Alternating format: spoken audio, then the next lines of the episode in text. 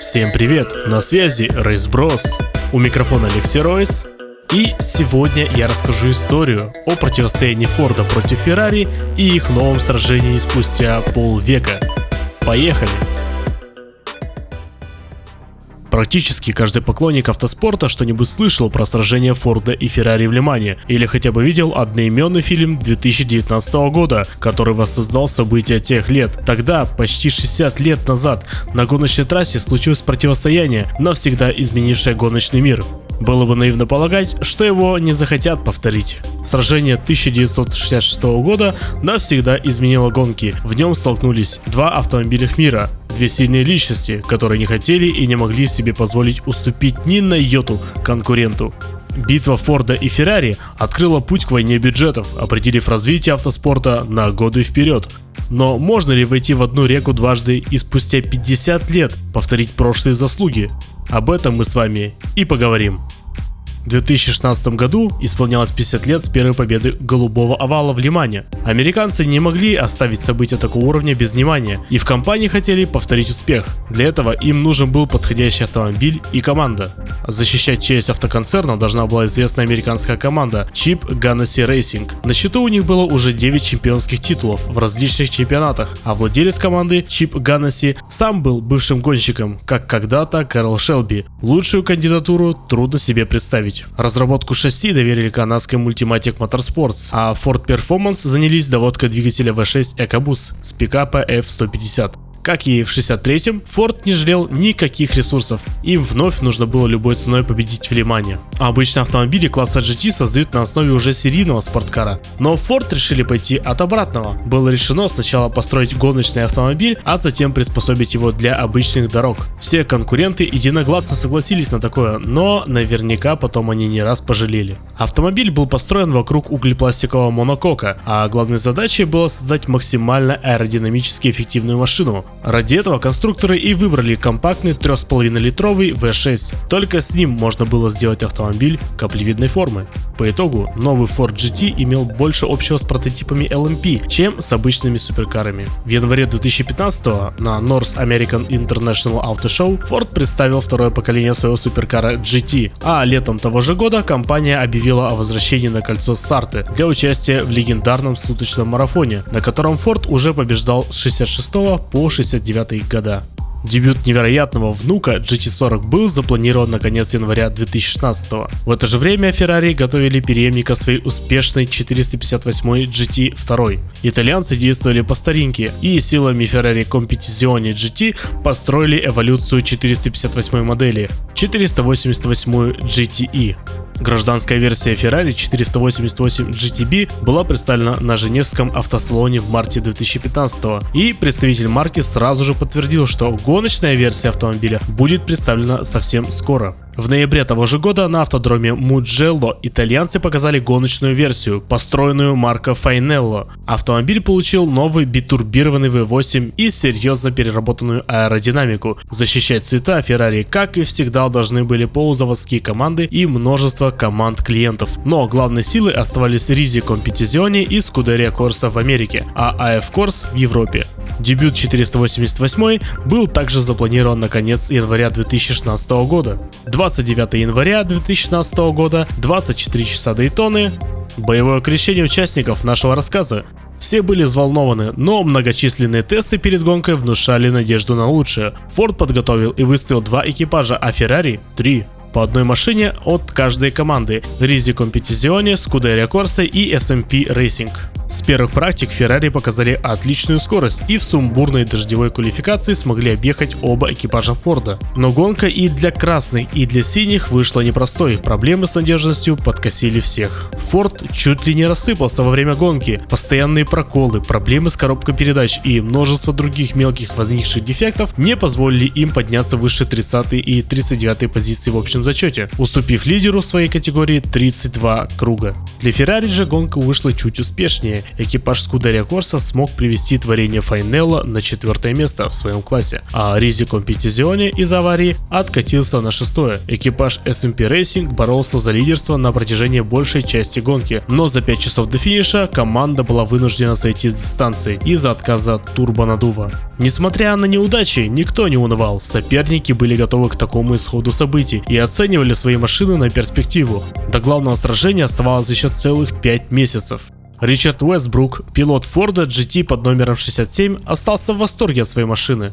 Со скоростью у нас все в полном порядке, машина позволяла атаковать в любых условиях, управлять ее было просто очень приятно. Следующей остановкой стал сумасшедший дождевой Сибринг, в котором быстрейшим оказался горцующий жеребец Ризи Компетизионе, заняв четвертое место в своем классе. Практически то же самое повторилось и в солнечном Лонг-Бич, только на этот раз экипаж Джанкарло Физикеллы и Тони Виландера завоевывают первую бронзу для 488, а Уэстбрук и Райан Бриско снова оказались в роли догоняющих. Тем временем в Европе стартовал World Endurance Championship. Для Феррари все складывалось просто невероятно. За два первых этапа в Сильверстоуне и СПА Франкоршам Дэвид Ригон и Сэм Бёрд из IF Course смогли принести первые победы для Феррари.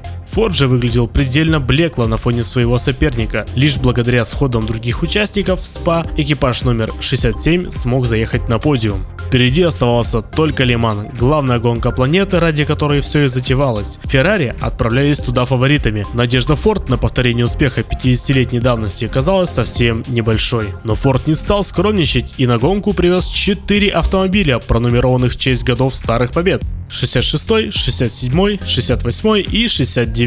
Феррари выступали тремя машинами, двумя AF Course и одной Ризи Competizione. На тестах и практиках все выглядело как обычно. Феррари в лидерах, а Ford догоняющий. Но в квалификации все внезапно перевернулось с ног на голову. Все четыре Форда показали невероятную скорость, умчавшись от своих соперников и улучшив время практически на 5 секунд. Только одна Феррари Джан Мария Бруни смогла что-то противопоставить американцам и вклиниться на третье место в пятерку лучших.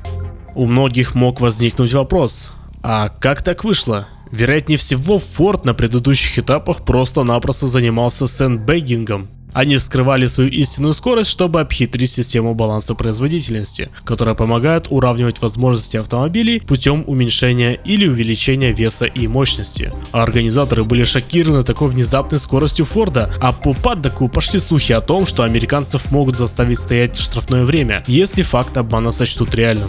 Для выравнивания скорости организаторам пришлось пойти на беспрецедентный шаг – изменение баланса прямо по ходу гоночного уикенда. Форду добавили 15 кг веса и немного уменьшили мощность двигателя. Но помогло ли это укоротить полупрототип шкуре GT? Нисколько. Они спокойно уехали практически от всех своих соперников, только 82-й экипаж Ризи Компетизионе оказывал сопротивление и смог пробиться на второе место. Казалось бы, вот и вся история, Форд добился своей цели. Компания спустя полвека вернулась в Лиман и снова выиграла у старого соперника на его же поле.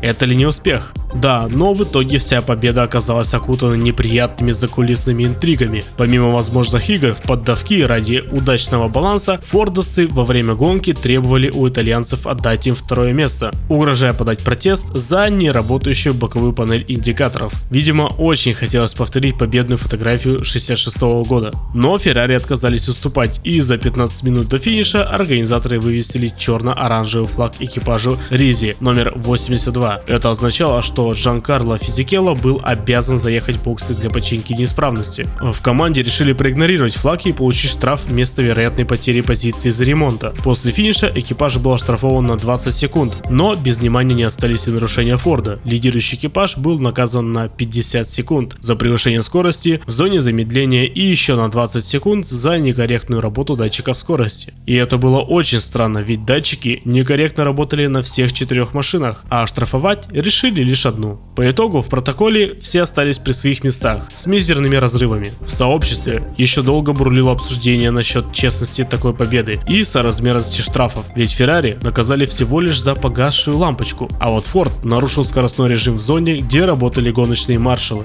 Но факт остается фактом. В протоколе Лимана 2016 года, спустя ровно 50 лет, победителем снова значился Форд. В дальнейшем чемпионаты в Америке и в Европе шли своим чередом, а организаторы старались старались быть максимально аккуратными с балансом производительности, позволяя бороться всем участникам. Сезон не заканчивался в Лимане, и соперникам еще предстояло сразиться за звание чемпиона в своем классе. Но по ходу сезона Феррари явно была стабильнее, и никакой интриги тут уже не вышло. В WEC чемпионами с серьезным преимуществом стали горцующие жеребцы, а в американской AMCA – Chevrolet которые просто рвали и метали в том сезоне. За последующие 4 года сражения на трассе Форду больше так и не удалось выиграть Лиман. Впрочем, как и Феррари. В 2019 году, как и обещал Форд, гоночная программа была свернута, и внук GT40 ушел на покой, принеся 16 побед и один кубок конструкторов в копилку своих создателей.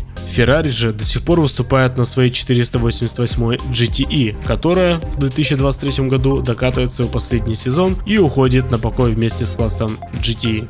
За это время она успела принести Феррари более 45 побед и 3 кубка конструкторов, а в 2021 ей все-таки покорился Леман.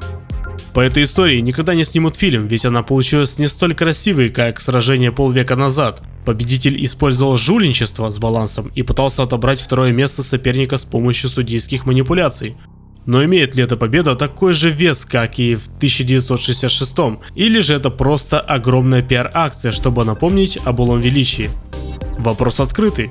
Одно известно точно, это уже было не противостояние двух разных автомобильных миров и двух сильных личностей. Это сражение не повлияло на автоспорт как полвека назад. Просто некоторым людям очень хотелось повторить заслуги прошлого и сделать историю цикличной. Автор текста Дмитрий Чумаков. Текст читал Лекси Ройс. Не забудьте подписаться на наш телеграм-канал и на наши соцсети, чтобы ничего не пропустить. Еще услышимся. Пока.